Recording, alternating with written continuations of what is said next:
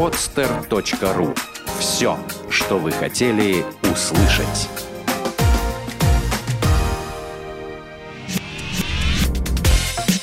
Тренировочный день. От мечты к цели. Авторская программа Виктора Маркина. Здравствуйте, друзья! Меня зовут Виктор Маркин, и вы слушаете новый выпуск программы «Тренировочный день». Сегодня мы записываем программу по скайпу, так как наш гость живет в Москве. Сегодня у нас в гостях Артем Трусов. Привет, Артем. Привет. Артем, расскажи, пожалуйста, о себе. Чем ты занимаешься?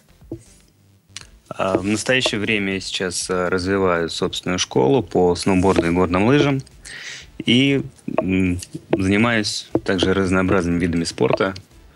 Поэтому сейчас готовимся к зиме. Сегодня, например, будет э, большая вечеринка в Москве. Вот после записи как раз поеду на нее. Итак, э, так как ты специалист по сноуборду, то, соответственно, давай возьмем сегодня тему и поговорим о том, как выбрать сноуборд для новичка, какие бывают сноуборды, какие бывают стили катания на сноуборде. То есть поговорим обо всем, что касается сноуборда. Хорошо? Отлично. Здорово. Расскажи, пожалуйста, еще о том, э, помимо магазина собственного, помимо э, той деятельности, которая, э, которой ты занимаешься, связанной со сноубордом и вообще зимним, зимними видами спорта, есть ли у тебя какая-то специализация или, я не знаю, можно ли это назвать твоей профессией? Да, это уже можно назвать моей профессией. Несколько лет назад я отучился на инструктора по сноуборду и сейчас являюсь инструктором международного класса. Здорово. Я думаю, что твои ответы на мои вопросы будут очень компетентными и помогут нашим слушателям определиться в выборе. Не всякого сомнения. Итак, давай перейдем э, к теме. Сейчас очень много магазинов, которые э, занимаются продажей сноубордов. Можно заказать э, сноуборд из э, другой страны, например, в той же Америке можно купить. Э, как ты считаешь, э, при выборе сноуборда на что стоит в первую очередь обратить внимание? Вообще, давай возьмем, э, в общем, как выбрать сам комплект. Потому что выбрать сам сноуборд, именно доску, э, как ни странно, это делается в последнюю очередь. В первую очередь выбираются ботинки. Э, у каждой фирмы есть своя линейка размеров, как и у любой обуви вообще в мире. Можно как-то сориентироваться по маркировке, то есть там US, европейский размер, но лучше всего подходит японский размер, потому что почему-то именно только они додумались делать в сантиметрах. И поскольку у нас это спортивная обувь, и в ней нужно проводить время очень много на, на склоне, плюс это зима, и особенно в период обучения это очень важно. Ты сказал, э, у японцев э, размер э, обуви в сантиметрах. То есть мы можем замерить стопу от пятки до большого пальца, или как это происходит? Определить тем самым длину стопы и подобрать нужный нам ботинок? Да, можно таким образом сделать. И очень важно при выборе тех же ботинок найти свою колодку. Потому что если у вас попадется неудобная колодка, то, скорее всего, ботинки придется менять, так как несколько часов в неудобном положении это, это ужасно, по собственному опыту могу вам сказать. Ну, итак, мы приходим к тому, что все-таки выбрать ботинки, для того, чтобы выбрать хорошие ботинки, нужно их померить. Для того, чтобы их померить, нужно прийти в магазин, но да, ты не можешь да. это сделать в интернете. Соответственно, выбор ботинок сводится к тому, что мы все-таки приходим в магазин, э, меряем ботинки и покупаем. Либо мы меряем и потом ищем эту модель уже в интернете. Как происходит? Ну, либо так, да. То есть э, действительно так и происходит. Нужно сначала померить. Угу. В первую очередь нужно померить. Может быть, это не очень красиво по отношению к магазинам, но зато это очень красиво к, по отношению к здоровью своих ног. Да. Э, хорошо. Мы, ты сказал про размер, э, то, что можно обратить внимание на там, японский э, размер в сантиметрах. На что еще нужно обратить внимание при выборе ботинок? Есть различные виды шнуровок, есть различная мягкость у ботинок. Соответственно, ботинки сноубордические подразделяются на мягкие и на жесткие. Мягкие это, как правило, ну, так скажем, это абсолютное большинство ботинок для повседневного катания, катания в горах. И есть жесткие ботинки, так называемые э, рейсовые. Э, то есть э, ботинок больше похож на горнолыжный. То есть это пластиковый сапог, э, но с другими углами стопы, нежели чем в лыжном. Это для специализированных э, рейсовых гонок или, так скажем, слалома. Ты упомянул два вида ботинок. Э, соответственно, я так понимаю, что пластиковые ботинки подходят э, к одной доске, к одной геометрии доски, соответственно, ботинки мягкие к другой. Если мы говорим про э, слаломный, там, если так можно сказать, вид сноуборда и вид ботинок, расскажи, как нужно выбирать слаломную доску? Слаломная доска, она выбирается, я думаю, уже теми людьми, которые точно э, очень хорошо стоят на сноуборде, и у них э, нету проблем с э, катанием. И это уже самый, наверное, последний уровень умения кататься на сноуборде. Там все подбирается индивидуально. То есть это длинная и очень жесткая доска, больше похожа на длинную фанеру, которая обре... резко обрезана с двух сторон нежели от обычного сноуборда, который имеет э, форму, так скажем, восьмерки. Ну, сразу, если мы говорим о слаломной доске, ты сказал, что она очень жесткая. Жесткость говорит о том, что эта доска не подойдет для новичков. Соответственно, э, почему не подойдет? Потому что чем жестче доска, тем она меньше прощает ошибки. Ошибки на склоне. Соответственно, э, вывод очень простой, что новичку, если он придет в магазин, то нужно выбрать самую мягкую доску, то есть для да, человека, который до этого не катался никогда, либо ну, несколько раз, может быть, взял э, уроки у инструктора, э, обратите внимание в первую очередь на такую доску. Давай дальше перейдем э, к креплениям. При выборе крепления на что стоит обратить внимание? Крепления, как правило, разделяются на три размера, то есть это, допустим, SM, ML и L, то есть для самых больших ног. И существует два принципиально разных вида креплений. Э, это классические крепления, у которых есть две застежки. Они называются стрепы. То есть одна застежка, первую, которую застегивает, она прижимает пятку к хайбеку. Это такой задник, задник ноги, то, что поддерживает э, ногу и ботинок сзади. И вторая застежка, она э, прижимает ногу уже непосредственно к доске, и дает контроль для пальцев ног. И есть второй вид креплений э, с системой Fastec. Это в начале самом вы вставляете ботинок в крепление, фиксируете один раз и затем только отстегивается вот этот хайбэк, то есть задник, и ногу можно вставлять, защелкивать и обратно также выщелкивать и вставлять. Она, э, система это увеличивает скорость конечно, э, скорость крепления к сноуборду. Но, на мой взгляд, э, наиболее стабильным все-таки является классическая система застежек. Артем, расскажи, пожалуйста, когда новичок приходит в магазин, что ему в первую очередь э, нужно купить? Ботинки или все-таки доску? Или ботинки с креплениями? Сначала ботинки, затем крепление, а затем как раз мы уже подойдем вот к доске. Угу. Э, хорошо, тогда скажи по производителям, на каких производителей нужно обратить внимание? Сейчас э, стало очень много производителей, хотя в прошлом году некоторые бренды закрылись, потому что они э, принадлежали еще более крупным брендам. Естественно, есть очень сильные всем известные Burton, да, прекрасные доски. Есть Liptech Technologies, это вероятно, самые технологические э, сноуборды на, в настоящее время, включающие в себя все, что вообще может быть придумано сейчас в сноубординге. То есть э, ты посоветовал вот эти две э, конкретные фирмы? Конкретно эти фирмы, да, вот э, точно могу вам посоветовать. Угу. Примерно э, порядок цен какой на эти доски и, соответственно, на продукцию этих компаний?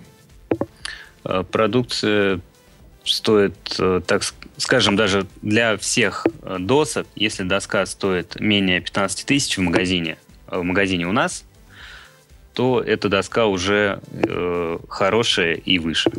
так скажем. Все, что стоит ниже, если это не сезон скидок, э, так скажем, это абсолютно нормальные доски для обучения, но в какой-то момент, и если человек очень быстро учится, он понимает то, что он перерастает эти сноуборды, их, их технологии, ему хочется больше. Угу. То есть ты разделяешь э, доски на две категории. Категория до 15 тысяч рублей, категория э, более 15 тысяч рублей. Правильно? В, в основной массе, да, так и, так и выглядит. Угу. Соответственно, э, есть разные стили катания. Но понятно, что когда новичок э, только начинает, для него это один стиль катания, это просто научиться стоять на доске, научиться съезжать э, с горы и не падать. Давай с тобой поговорим о том, какие существуют доски и для каких видов, скажем так, катания есть доски. Разделим их на два основных вида. Не будем брать рейсовый вид, потому что он уже для профессионалов, так назовем. Возьмем э, мягкие доски и более жесткие классические доски. Это мягкие, они подходят для больше для фристайла. Чем жестче доска, тем больше она подходит да, для фрирайда. Есть некий средний сегмент, как бы их называют э, универсальные доски, то есть они подходят и там, и там. По геометрии доски делятся на классический прогиб, на банана, э, оно же рокер, и на прямой прогиб. Угу. Давай я немножко подробнее остановлюсь на видах досок. А, вот ты сказал, что есть доски универсальные. Да. Но здесь из названия понятно. Название говорит само за себя, для чего эти доски. На этой доске вы будете одинаково комфортно чувствовать себя, если вы захотите покататься на холмах, ну, я называю это холмы, потому что это э, не горы, то есть в Санкт-Петербурге, в Москве, даже в Финляндии. Это холмы либо сопки. Также благодаря э, разным по форме носу и хвосту на такой доске будет удобно кантоваться даже на крутых склонах. Что такое крутые склоны? Да, вы можете найти крутой склон и в Санкт-Петербурге, и в Москве, но, скорее всего, это уже настоящие горы. На такой доске можно и с кикера попрыгать. Это универсальная доска, идеально для тех, кто хочет попробовать многое, но не может себе позволить купить две доски или три доски, например. Следующая доска — это доска для фристайла. А, твинтипы — это классика фристайла. Что такое твинтип? Твинтип — это когда у доски нос и хвост одинаковой формы, то есть э, одинаково загнут. Соответственно, эта доска позволит вам ездить как э, передом, так и задом и приземляться как одной стороной, так и другой стороной, то есть правой и левой. Твинтип позволит полностью раскрыть свой потенциал как в парке, так и за его границами, если вы хотите немножко пофрирайдить, если так можно сказать. И следующая доска — это доска для фрирайда. Э, с этой доской очень сложно работать на подготовленном склоне. Ну, исходя из названия, уже доска для фрирайда говорит о том, что вы можете ей э, с этой доской э, прекрасно ездить по пухляку. Что такое пухляк? Пухляк — это снег, который, э, например, за ночь выпал, и вы с утра пришли и стали кататься. То есть это снег, который не раскатан ратраками. Опять же, для ребят, которые катаются, ну, знают, что такое ратрак, специальная машина, которая утрамбовывает снег и готовит для вас э, трассу, чтобы на ней не было холмов, бугров и прочего. В принципе, эти доски для фрирайда будут себя э, чувствовать идеально Э, на каких-то полянах, на целине. Ну, как я и сказал, там, где есть э, нераскатанный снег. Обычно эта доска очень широкая. И эта доска, ну, это настоящая свобода покататься по пухляку, по неподготовленному склону. Э, доска широкая почему? Потому что э, для того, чтобы вы не тонули в снегу. Обычно фрирайд — это э, гонка по достаточно глубокому снегу. Соответственно, чем доска шире, тем легче будет кататься именно по глубокому снегу. Э, и, соответственно, без приложения физических усилий доска позволит вам не проваливаться, не утопать в снег. И, как мы поговорили вот только что с Артемом, есть жесткие сноуборды. Жесткие сноуборды — это зачастую узкая доска с коротким обрезанным хвостом. Некоторые еще называют э, ее так называемый ласточкин хвост. Но вот, как сказал Артем, вы можете кататься на этой доске э, в пластиковых ботинках. Но это уже э, доска, которая абсолютно не подойдет для новичка, а подойдет только для человека, который уже, у которого уже есть какая-то техника. Сейчас э, давай коснемся, Артем, еще с тобой геометрии сноуборда. Ты сказал, что э, вот фирма э, Липтех, если я не ошибаюсь, что да. она очень выпускает э, ну, классные доски. И чем эти доски так примечательны? Ну, например, у них есть такая технолог, технология, как э, Magnet.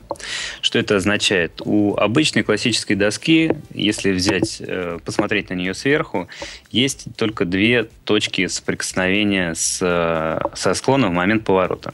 За счет того, что у доски есть э, прогиб. То есть э, не прогиб, а есть э, радиус поворота. Э, в нем, э, в лептехе, Э, вот эта технология Magnet Traction имеет 7 точек контроля. То есть это сделано для того, чтобы если вы вылетаете на, к примеру, на ледяную поверхность, и одна из точек у вас срывается, то доска все равно удерживается, потому что две или три точки будут всегда постоянно э, давать вам контроль над сноубордом. То есть мы получаем э, такую ситуацию, особенно эти доски хороши по весне, когда вы уже под снежком начинает образовываться лед, и вы этого льда не видите, и начинаете на большой скорости поворачивать, у вас может доску либо сорвать, либо такая технология вам поможет ее удержать э, в нужном вам положении. Угу. Артем, ты как специалист в области сноуборда, вот расскажи мне, пожалуйста, я достаточно э, давно тоже катаюсь э, на сноуборде, и у меня сноуборд очень старый, и я не слежу за технологиями. Ну так, вижу рекламу какую-то. Иногда захожу в магазин, ну просто посмотреть, что появилось. Соответственно, когда я заходил раньше, ну, сноуборд и сноуборд. Сейчас приходишь, рокер, какой-то банана, э, еще какие-то разные технологии. Э, расскажи подробнее, что это такое? Что такое сноуборд банана, например? Сноуборд банана, если мы... Э, это геометрия самого сноуборда. То есть, если на него посмотреть в разрезе получится то, что он имеет форму, э, такую выгнутую форму банана. Э, его же еще банан это скорее такое сленговое название, а в, его правильнее скорее называть его рокер. Э, что позволяет нам такая геометрия? Эта геометрия позволяет, э, допустим, если взять тот же фрирайд, э, гораздо лучше всплывает доска на том же пухляке в паудер-дни. И можно гораздо проще управлять сноубордом за счет этого. То есть меньше думать о том, чтобы не взрывался нос. А, и также позволяет на обычном подготовленном склоне делать какой-то флет фристайл и в парке тоже очень хорошо помогает. Есть прямой прогиб, э, то есть это у нас уже не банан, если так выпрямить банан, то есть э, нижняя поверхность доски, она абсолютно прямая. Как правило, такая доска используется в джип-сериях э, в, в парках. Это для того, чтобы, когда вы, например, едете на трубе, жест, жесткость, данная жесткость позволит гораздо лучше противостоять притяжению Земли, когда вы едете по той же трубе. Угу. Артем, э, мы с тобой еще не коснулись вопроса выбора сноуборда по длине. Э, ну, естественно, ориентироваться нужно на свой рост. Э, расскажи, как подобрать относительно роста длину сноуборда. А, длина сноуборда, как правило, подбирается, вернее, она всегда подбирается индивидуально и подбирается по отношению к тому, чем вы заним, хотите заниматься. Если вы хотите заниматься фристайлом, то эта доска должна быть э, ниже вашего подбородка, где-то сантиметров на 5. Э, если вы хотите заниматься фрирайдом, то, как правило, доска идет э, высотой где-то по ваш нос и можно чуть повыше. Но нужно всегда учитывать э, вес. Какой у вас вес по вес к жесткости доски. То есть, если у вас вес малый, а жесткость очень сильная, то вы можете просто где-то не прогнуть сноуборд, и управление будет э, ужасным у вас.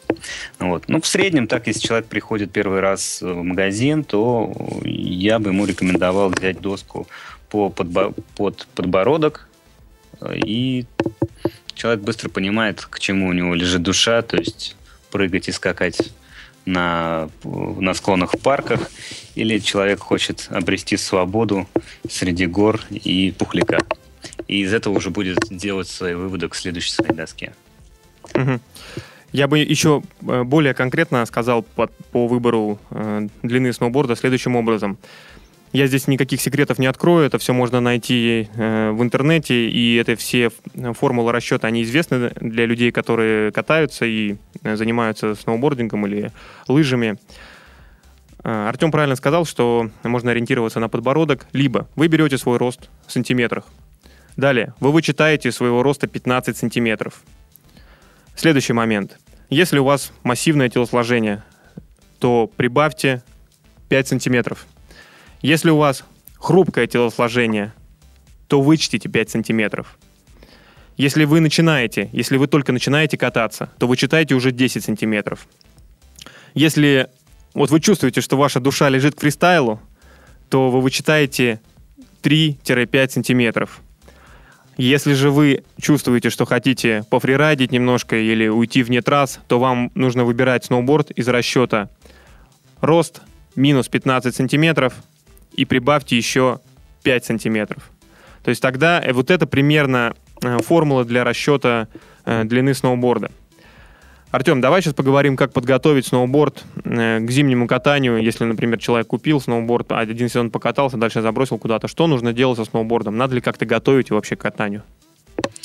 В первую очередь, что бросается в глаза после сезона, если на доску не обращали внимания в течение всего лета, и начало осени можно увидеть то, что канты начинают ржаветь. То есть в первую очередь нужно зачистить канты и их наточить. Есть, существуют специальные машинки под определенным градусом, они точат ваши, ваши канты. То есть прям как э, самый обычный конек, только под нужным градусом. А, и также мы можем э, натереть доску, э, разнообр... и существуют разнообразные парафин... парафины, которые э, помогут вам улучшить скольжение и защитить ваш скользяк э, в разные температурные режимы. Угу. Артем, э, ты как инструктор, подскажи, пожалуйста, сколько понадобится человеку, который никогда не катался, научиться кататься, научиться стоять на доске? В действительности это у каждого очень индивидуально, но в 2-3 занятия, как правило, человек, э, ну, скажем так, в 3 занятия человек может сам спускаться, у него еще могут потряхиваться колени, есть некоторая неуверенность, но уже это самостоятельное именно катание.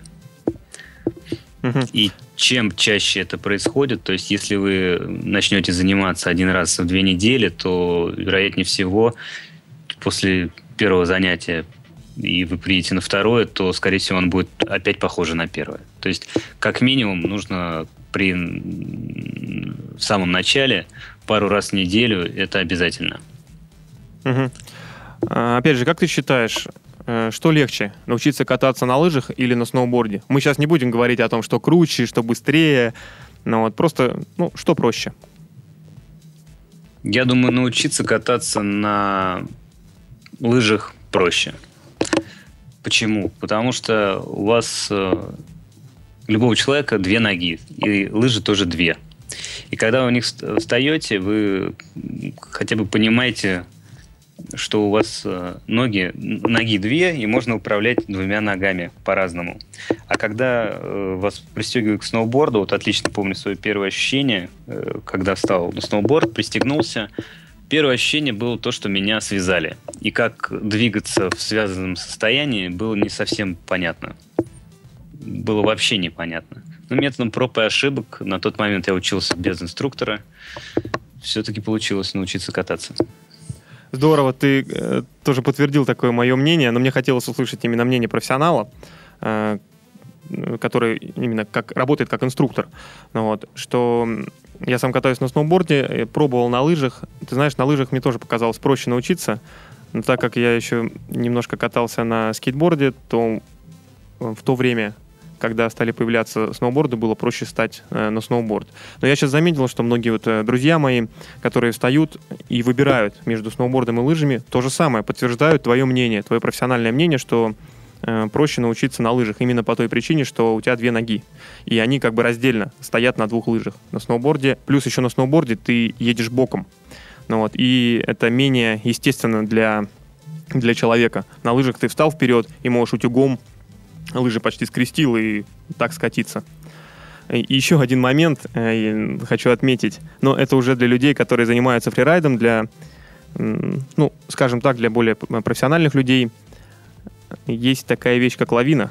Э, когда вы катаете по, не, э, по неподготовленному склону, причем неважно, где это будет. Это будет где-то в России, э, там, Чигет, либо это будет австрийские Альпы.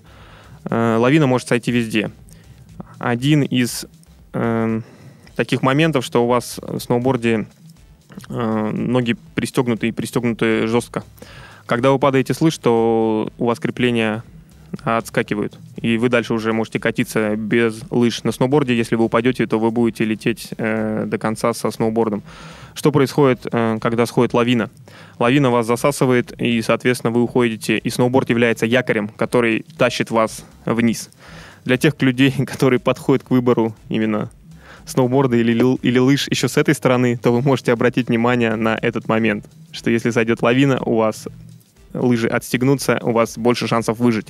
Если у вас э, вы на сноуборде, причем на сноуборде не с... Ну, соответственно, если вы катаетесь э, по неподготовленным склонам, то у вас будут мягкие ботинки и крепления, которые не будут сами отстегиваться. Но вот это один из важных моментов. Артем, э, я знаю, что ты сейчас идешь на какую-то вечеринку, посвященную там, открытию сезона. Немножко поподробнее расскажи, что за тема. Ну, одна из э, организаций, которая устраивает вечеринки, вот они уже пятый год подряд делают открытие э, сезона в Москве. На самом деле снег в Москве еще не выпал. Один раз он тут прошел неделю назад. Все очень радовались, все скакали, что сейчас уже все начнется.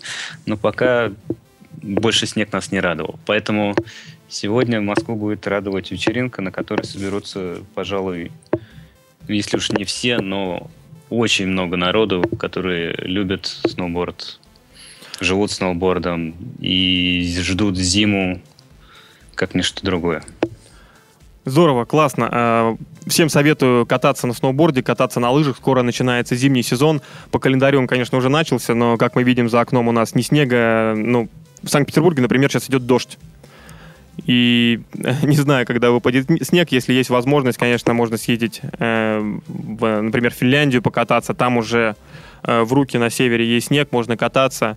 Если есть возможность, конечно, выезжайте на курорты, катайтесь, э, занимайтесь активными видами спорта. И это здорово. Спасибо, Артем, большое, что поговорил и рассказал, подробно рассказал о том, э, как выбрать сноуборд, на что обратить внимание. Я думаю, что мы с тобой еще, может быть, запишем какую-нибудь программу по, по стилям катания. Ты расскажешь о том, в каком стиле ты катаешься.